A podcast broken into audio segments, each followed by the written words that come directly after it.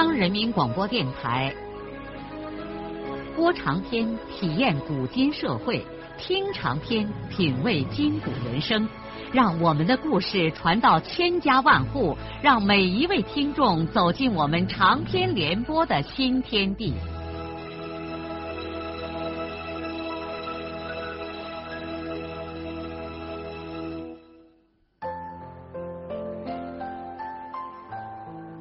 听众朋友，请继续欣赏荣获茅盾文学奖的、由中国文联出版社出版的路遥的长篇小说《平凡的世界》，由李野墨演播。兰香给他盛了一大碗白菜炖肉，又拿了两个馒头。他一时喉咙堵塞的难以下咽。兰香啊！不要花你的钱，助学金你都换了菜票，罢了。大哥在市场上再给咱买点菜。是啊，常不吃菜叫人受不了。第二天，少安拉完砖后，就到城里的菜市场上去了一趟。他准备去买点土豆或者白菜，可是他来的太晚了，市场上已经没有了人迹。他只好调转身往回走，明天得早点来。当他走过空荡荡的菜市场的时候，无意中发现地上乱七八糟的丢着一些菜帮子和菜叶儿，这是卖菜的或者买菜的人批剩下的。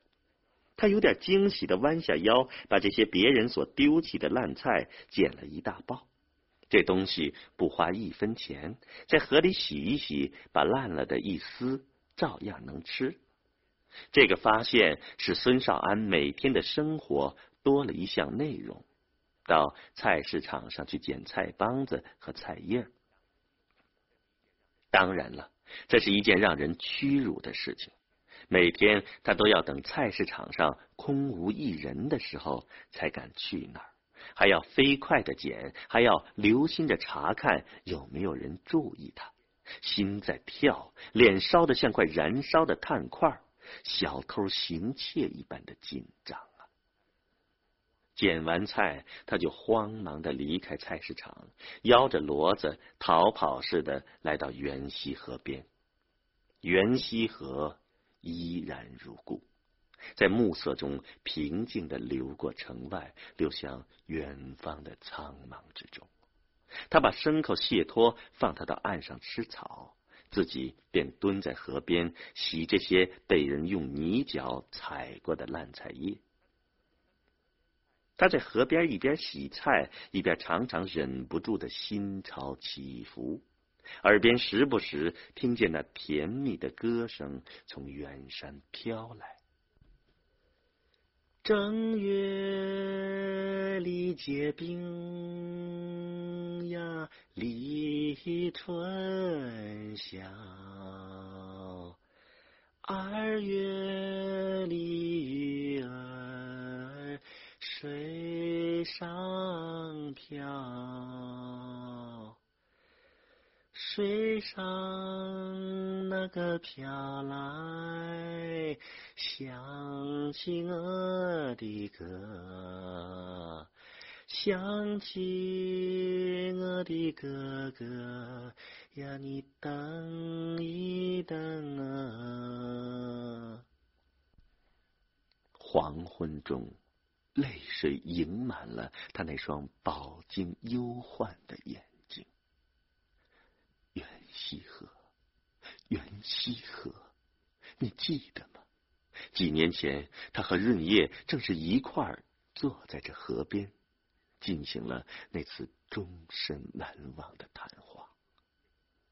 现在他当然明白了，那个时候润叶是向他表白爱情的，可他当时说了那么多的蠢话。如今生活已经使他们天各一方。但是不论怎样，他在内心深深的感谢润叶，他给自己那像土地一样平凡的一生留下了太阳一般光辉的一页。是的，生活流逝了，记忆永存，他忙乱和劳累，常常想不起润叶，但是并不是已经将润叶遗忘。没有，他知道润叶的婚姻不美满，并且已经调到黄原。润叶的不幸，或许也包含着他的原因。可是，无能的少安，既然当年没有能力和你生活在一起，现在又怎么能给你帮助呢？他只能默默的给你一个庄稼人的祝福。每天傍晚，孙少安抱着一堆洗净了的烂菜叶儿，总是怀着一种怅然的心情告别了元溪河，回到拐卯后村头那孔破窑洞，回到他严峻的现实之中。吃完饭，兰香一走，他就倒在地上睡了。有的时候，他也希望在梦中能够再现当年元溪河边的那一幕。可是，一天的熬累，浑身酸疼，睡着了就如同死去了一样。那个浪漫的梦，永远没有做成。每天天还不亮的时候，他就紧张的爬起来，套起架子车，赶紧到砖厂去装砖。任何其他的事情便在脑子里荡然无存了。当他运第一趟砖的时候，元溪县城还在睡梦之中。他在车辕上挽一根套绳，扣在肩胛里，和牲口一起拉着车走过寂静而清冷的街道。平路上，他一般不太出力，让骡子拉着走。他一到上坡的时候，他就使出浑身的劲儿，拼命的拉车，尽量减轻牲口的负担。从十字街到中学有一道大陡坡，他常常正着命拉车，两只手都快要趴到地上了。牲口和他都是大汗淋漓，气喘的像两只风象。这个时候，他眼前就不由得浮现出在黄河岸边那些手脚并用匍匐在石壁小道上的纤夫。天天如此，孙少安和他的铁青骡子把时间拉出了九月。每一天下来，他临睡之前都要在那孔破窑洞的左墙上用指甲画一道杠杠。然后在右墙上记下一天的收入、支出和净赚的钱数。随着左墙上杠杠的增多，右墙上的钱数也在增多。这一笔不断增加着的钱数，是孙少安每天睡觉前都要高兴的发上半天愣。十月初。从元溪城传回来了惊人的消息：金光亮家即将高中毕业的小子金二锤要去参加解放军了。这个消息使风起云涌的双水村更加激荡起来。在山里，在家里，在村中各处的闲话中心，金二锤当兵立刻成了全村人议论的话题。尤其在金家湾那边，所有的金姓人家似乎都有些激动。哎呀，多少年来，谁能想到一个地主家庭成分的人，怎么可能去参加无产阶级的军队呢？别说是地主成分，中农成分也是很难的。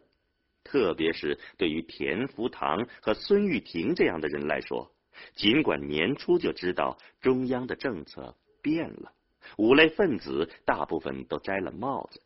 今后他们的子弟一律和贫下中农的子弟同等对待，不论是入党、入团、招工、招干和参军，都不再受影响。可是，一旦这个政策在他们的村子里成为具体的事实，这仍然是这些人震惊的目瞪口呆。金光亮兄弟几家起先对这个消息半信半疑，当二锤捎话回来证实了他要去参军，并且说一两天就要回村向家人告别的时候，这一大家子人才兴奋的忙乱起来。他们翻箱倒柜、碾米磨面，准备给出远门的娃娃备办几顿家乡的好吃喝。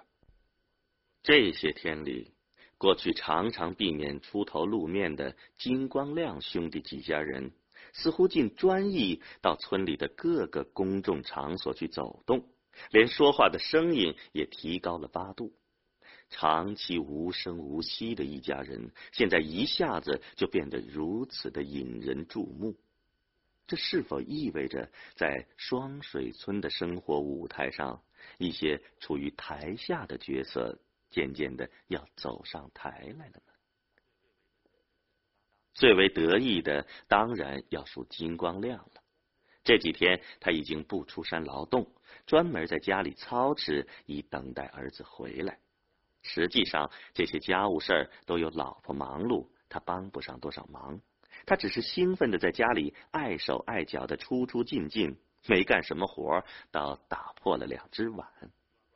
后来，金光亮干脆穿上了一身过节的新衣裳，在剃得发亮的头上包了一条白羊肚子新毛巾，口袋里装了几盒带锡纸的纸烟，到村子里转悠去了。这位前地主的大儿子挺着胸膛，迈着雄壮的步伐，专门往村中各处闲话中心的热闹地上走，那神气就像他本人。已经成了解放军，他见人就散发纸烟，心满意足的接受村民们的恭维和道喜。受了多少年的冷落，金光亮现在要借此机会去寻找人们的尊重。几十年经受的过分的对待，看来把这个人也弄得有点不正常了。瞧他。尊严和荣耀的几乎到了滑稽的地步了。这天上午，金二锤在他二爸金光明的陪同下回到了双水村。二锤身穿不带领章帽徽的绿军装，脸上挂着喜气。金光明在他们的主任侯生才提拔到县百货公司当了副主任之后，就成了我们已经知道的那个百货二门市的主任。金主任戴了一副装饰性的金丝边眼镜，胸前挂着个借来的照相机，满面春风的引着侄儿进了金家湾前村的新家。金光亮兄弟三家就像过婚嫁喜事一样，大人娃娃都穿起了新衣裳。他们在外村的亲戚也都赶来为金二锤送行。三家人的院子里飘散着油糕和小炒猪肉的香味儿，合了床子咯巴巴的响个不停。邻居金俊文和金俊武两家人也被叫去吃了一顿喜庆饭。金家湾中的一些门中人都纷纷去看望了即将离家的金二锤。本来这种事儿，大队领导也应该上门去看望，但是田福堂、孙玉婷等人怎么可能向他们以前的敌人致敬呢？更何况，就是他们想去，金光亮一家人此时也未见得欢迎。金俊山倒是个例外。他虽然是队里的领导，但是往年没有过分的伤害同族这家成分不好的人，因此副书记按照常规去金光亮家表示了祝贺之意之后，被主人强行留下喝了几盅烧酒。金二锤离家的前一天，道喜的亲戚们都先后的走了，这家人仍然沉浸在喜庆的气氛当中。兄弟三家人几天来都在一块儿吃饭，吃完了饭就挤在一孔窑里，兴奋的没完没了的拉家常。上午，金光明在院子里分别给家人照相留念，折腾了半天。等到众人先后回到窑里之后，见全家的主事人金光亮一声不吭的把一些纸钱和黄表纸放在一个竹篮里。并且拾起了两碟祭坟的茶饭，一家人看到这个情景，一个个都面面相觑。金光亮脸色阴沉的扫视了一下全家老少，然后开言说：“今天是咱们家的高兴日子，应该让地下的仙人也出上一口长气。自从老人入土以后，我们这些活着的不孝子孙，怕连累自己，还没到坟上去祭奠过一次呢。现在二锤要去参军，我们什么也不怕了。今天。咱们到祖坟上去，给老人们进贡上一点心意，让他们在地下也平一平心。另外，也给田福堂和孙玉婷这些人看看。阿锤，你过来，把这篮子提上，咱们一块儿给你爷上坟去。金二锤立在门前。抠着手指甲，很为难的看着父亲。爸，咱不要这样。咋？我爷旧社会，他的确剥削过穷人。我现在参加了解放军，借此再去祭奠他，怕政治影响不好。金二锤的话还没有说完。金光亮就走上前一步，伸出巴掌，在儿子的脸上打了一记耳光。你说你去不去？金二锤的眼睛里旋转着泪水。不，金光亮眼睛里闪着凶光。那是不是你爷？是。那你为什么不去赏他的坟？我。金光亮又伸开巴掌朝儿子的脸上抡过来，结果被光明和光辉给挡住了。二锤他妈和几个娃娃已经在锅台后面哭成了一堆儿。金光亮怒气冲冲，扑着还要过来打儿子。他的两个弟弟，一个人扯着他的一条胳膊，在旁边好言相劝。金光明说：“大哥，你的心情我们都能理解。”可你也要理解二锤呢。虽说现在政策宽了，我们也还得谨慎一些才好。金光辉也凑话说：“老人已经是入土的人了，也不在乎咱们这些事儿。他们在地下也能体谅活人的难处呢。”放你们的臭屁！情绪疯狂的金光亮对两个弟弟是破口大骂。他甩开这两个捉住他的人，提起那个篮子，一个人气冲冲的出了门。临近中午的时候，在小学后面金家祖坟那儿，金光亮一个人跪在老地主的坟前，哭丧着脸，开始了他的祭祖仪式。与此同时，他的儿子不听家人的劝说，强行骑着他二爸的自行车，提前。回了元溪县武装部，几天来弥漫在这一家人中的欢乐情绪顿时烟消云散，而重新被一种不愉快的气氛笼罩了。在这些激荡的日月里，生活的戏剧常常是一幕紧接着一幕，令人目不暇接。谁也想不到，金光亮家的二锤参军走了，还没有几天，他们的邻居金俊文一大家人又迎接了金富的归来。全村人议论的话题，立刻又从二锤转移到了金富的身上了。外出半年多，毫无音讯的金富突然回到了双水村，这本身就是一条新闻。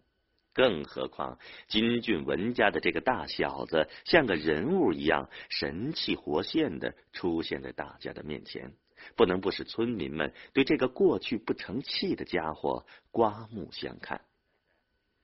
现在，金富是完全成了另外一副样子了，一身实心的衣服，头发披散在肩上。大蛤蟆镜遮住了半个脸，脚上还像金光明一样蹬着锃亮的皮鞋，口音也变了，把猪肉说成是大肉，把金俊武改叫二叔而不叫二爸了。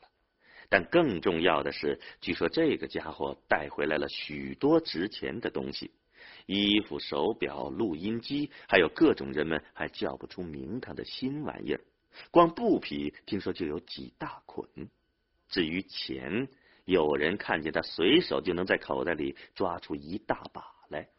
全村人又一次被惊得目瞪口呆。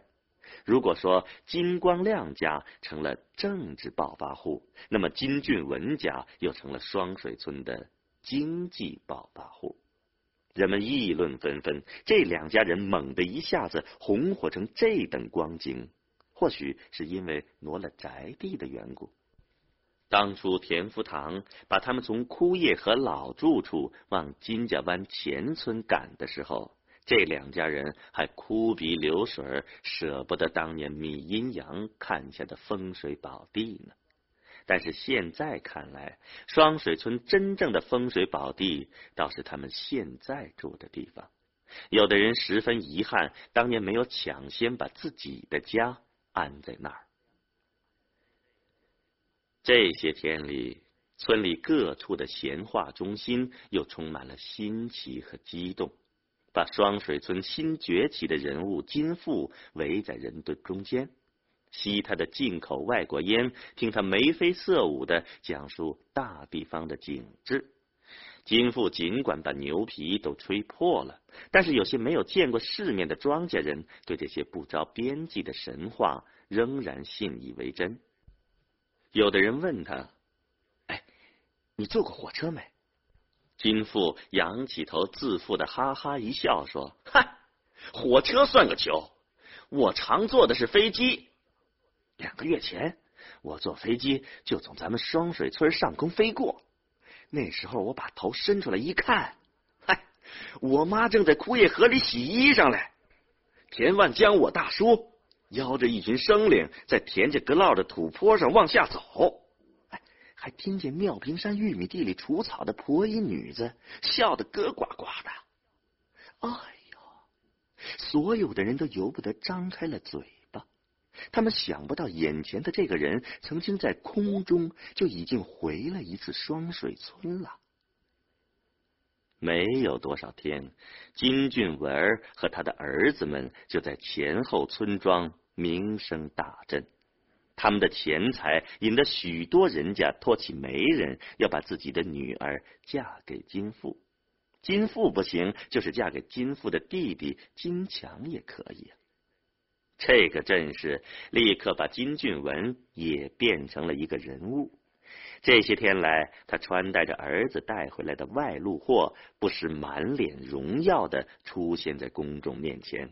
那神气很快的使人们联想起。不久以前的金光亮，俊文也已经把旱烟锅子撇在家里，出门拿着带嘴的纸烟，见人就散。遇上有人给他的儿子说媒提亲，他总是矜持的笑笑说：“ 这是娃娃们的事儿嘛，得由他们自己做主。”哎，是是啊。想当年，东拉河流域的庄稼人，谁愿意把自己的女儿嫁给金俊文那不成器的儿子呢？可是现在，人们却像想攀皇亲一样，盼望自己的女儿被金父选中。人们呢？你们怎么能因为贫穷就以物遮目，而变得如此的愚蠢呢？但是。对于稍有一点头脑的人来说，有一个问题至今还是个谜。